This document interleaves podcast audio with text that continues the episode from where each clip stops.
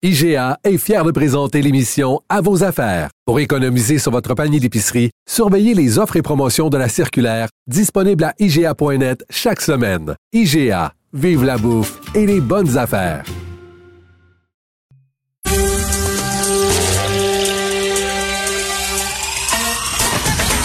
Jean-François Barry.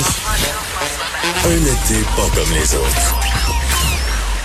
Le divertissement radio de vos vacances. Cube Radio. Jean-François Barry. Mercredi 22 juillet, bienvenue sur les ondes de Cube Radio. Euh, bilan du jour aujourd'hui côté COVID avant de passer au résumé de la Sûreté du Québec qui est fait présentement par euh, Guy Lapointe. Euh, donc la COVID aujourd'hui, quatre nouveaux décès.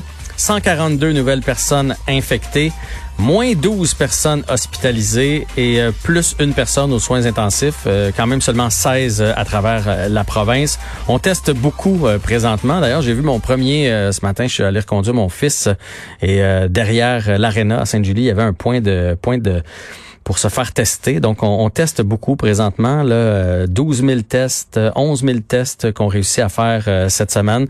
Donc, c'est normal qu'on trouve des cas. La bonne nouvelle, parce que c'est toujours ça l'enjeu, c'est de maintenir notre système de santé efficace. Et présentement, il n'y a pas trop de cas qui se retrouvent dans les hôpitaux. Donc, les gens l'ont peut-être une petite fièvre, peut-être quelques symptômes, mais ils n'ont pas besoin d'aller dans le système de santé. Et ça, c'est une très, très bonne nouvelle.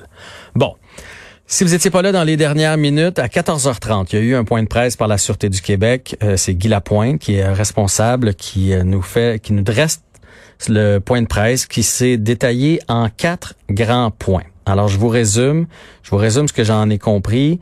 Euh, vous ferez vos propres déductions par la suite. il y a une enquête du coroner qui va être lancée, donc évidemment, ils sont pas rentrés dans les détails, détails, mais on en sait quand même beaucoup.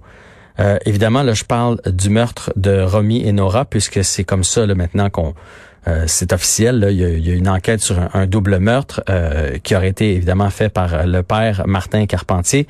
Et on, remontons les événements. Donc le 8 juillet au soir, vers 20h30, il y a un accident à Saint-Apollinaire. Et là, ce que tout le monde sur la 20, ce que tout le monde se demande, là, il est dans un sens, il finit dans l'autre sens. Et ce que tout le monde se demande, c'est est-ce que c'était prémédité? Est-ce que c'était voulu, cet accident-là? Et là, ce qu'on apprend aujourd'hui, selon les analyses qui ont été faites de la scène criminelle, de la scène d'accident, en fait, pas la scène criminelle, c'est que non, ça aurait pas été voulu. Euh, il y a même des, des, des, des des traces comme quoi il aurait essayé de reprendre le contrôle du véhicule. Donc, il a perdu le contrôle et il a essayé de, reprendre le contrôle. Donc, bien évidemment, si l'accident avait été voulu, il n'aurait pas essayé de reprendre le contrôle. Donc, on enlève on enlève ce, ce, point-là d'accident prémédité. Euh, rapidement, il quitte les lieux avec les deux fillettes. Probablement que les fillettes sont déjà blessées. Évidemment, on connaît pas la nature des, blessures, est-ce que c'est mineur, est-ce que c'est majeur, c'est à quel endroit du corps, on ne sait pas.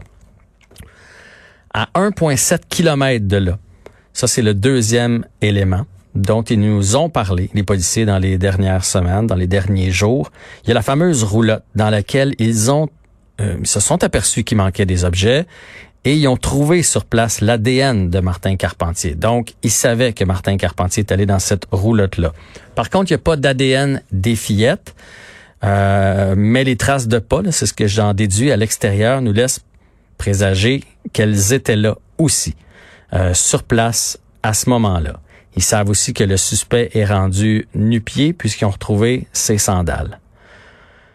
Par la suite, troisième élément, ils retrouvent les euh, dépouilles euh, des deux jeunes filles.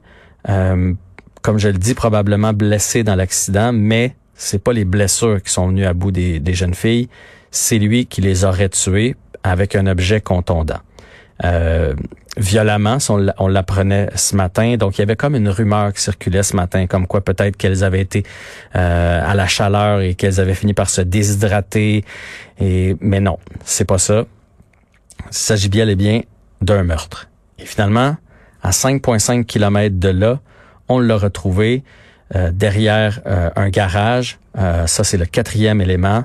Euh, pendu, c'est ce qu'on comprend, c'est ce qu'on avait déduit. Et il manquait une échelle dans le garage, donc euh, échelle, je pense qu'on peut tous comprendre que euh, comment il a mis fin à ses jours. Là où c'est vraiment surprenant, c'est que dans le fond, on apprend que le 9 juillet, donc là, je vous l'ai dit, l'accident a eu lieu le 8, et le 9 juillet, tout était joué. Donc, euh, au moment peut-être même de l'alerte l'alerte Amber, on se souvient, l'alerte Amber euh, a été déclenchée le 9 juillet dans mon émission ici à 15h30, là, je m'en souviens très bien. On peut même pas être certain que les deux fillettes étaient toujours euh, vivantes, mais en tout cas, ce qu'on sait, c'est que le 9 juillet, tout était joué. Les trois avaient perdu la vie. Euh, on l'a retrouvé donc 11 jours plus tard.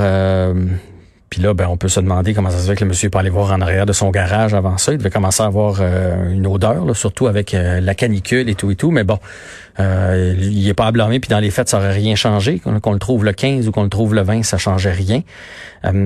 J'ai une pensée pour la mère aujourd'hui, évidemment, là, qui n'a pas toutes les réponses et qui euh, qui apprend, euh, en tant que parent, on dirait, tu te dis, si mes enfants ont à mourir, c'est une chose, j'espère qu'ils n'ont pas souffert. C'est toujours ça. Et là, veut, veut pas, là, elle, elle doit avoir toutes sortes d'images dans sa tête aujourd'hui. C'est, ça doit être affreux pour la maman. Et je vais terminer, si vous n'avez pas entendu l'émission d'hier, on a parlé avec un psychiatre, euh, M. Chamberlain, euh, qui nous disait que tant qu'on n'aura pas l'autopsie, on pourra pas comprendre parce que lui, il comprenait pas. Ça se pouvait pas dans sa tête qu'il y a eu l'accident, il a tué ses filles, qu'il soit toujours en cavale, etc. Et je, vais reprendre ces, ces, ces paroles et tantôt j'ai pas eu le choix de, de faire une corrélation entre ce qu'il nous a dit et ce qui s'est passé. Il nous a dit pour mettre fin à la vie de ses enfants, ça prend beaucoup d'énergie et généralement tout se joue en même temps. Tout, on voit ça de temps en temps, puis on voit, on n'aime pas ça, là, mais un, un père qui tue ses enfants qui s'enlève la vie ou qui tue sa femme qui s'enlève la vie, tout se fait en, un bref laps de temps. Il croyait pas ça dans tous les cas qu'il a vu que quelqu'un tue ses enfants et qui partent en cavale après, puis qui s'enlève la vie comme juste dix jours après. Donc, euh, aujourd'hui, il a raison. Euh, c'est exactement ce qu'il nous disait. Donc, tout s'est joué dans la même soirée probablement. Et il nous parlait beaucoup, vu que c'est pas un homme qui avait des problèmes psychotiques. Hier, notre psychiatre nous a dit, euh, il, fonctionnait en société. Donc, il y a eu un élément déclencheur. Probablement que oui, il était en dépression. Il y a eu un élément déclencheur. Lui, il parlait de l'accident. Il s'est passé quelque chose dans, l'accident. Est-ce qu'il était en état d'ébriété? Puis là, il a voulu se cacher de tout ça pour pas passer pour un mauvais père. Qu'est-ce qui s'est mis à débouler à partir de ce moment-là? Et là, aujourd'hui, on confirme que c'est un peu ça. Est-ce que là, il s'est rendu compte que les fillettes étaient blessées, puis au lieu de demander les secours, il s'est enfoncé et là, il s'est enfoncé dans une spirale. Bon, on saura jamais, mais je vous dis, avec les informations qu'on a aujourd'hui, allez réentendre cette entrevue-là. Euh, il nous explique exactement le comportement euh, de notre psychiatre, M. Chamberlain, exactement, exactement le comportement qu'on peut déduire aujourd'hui. Euh, c'est triste je, suis un peu euh, sans mots et comme je le disais tantôt avec Vincent, c'est un peu futile de, continuer l'émission, de, de, parler d'autres sujets, mais ça fait partie de notre mandat. Et on va revenir euh, tout à l'heure euh, avec un journaliste là, à propos du point de presse qui a toujours lieu d'ailleurs de la Sûreté du Québec.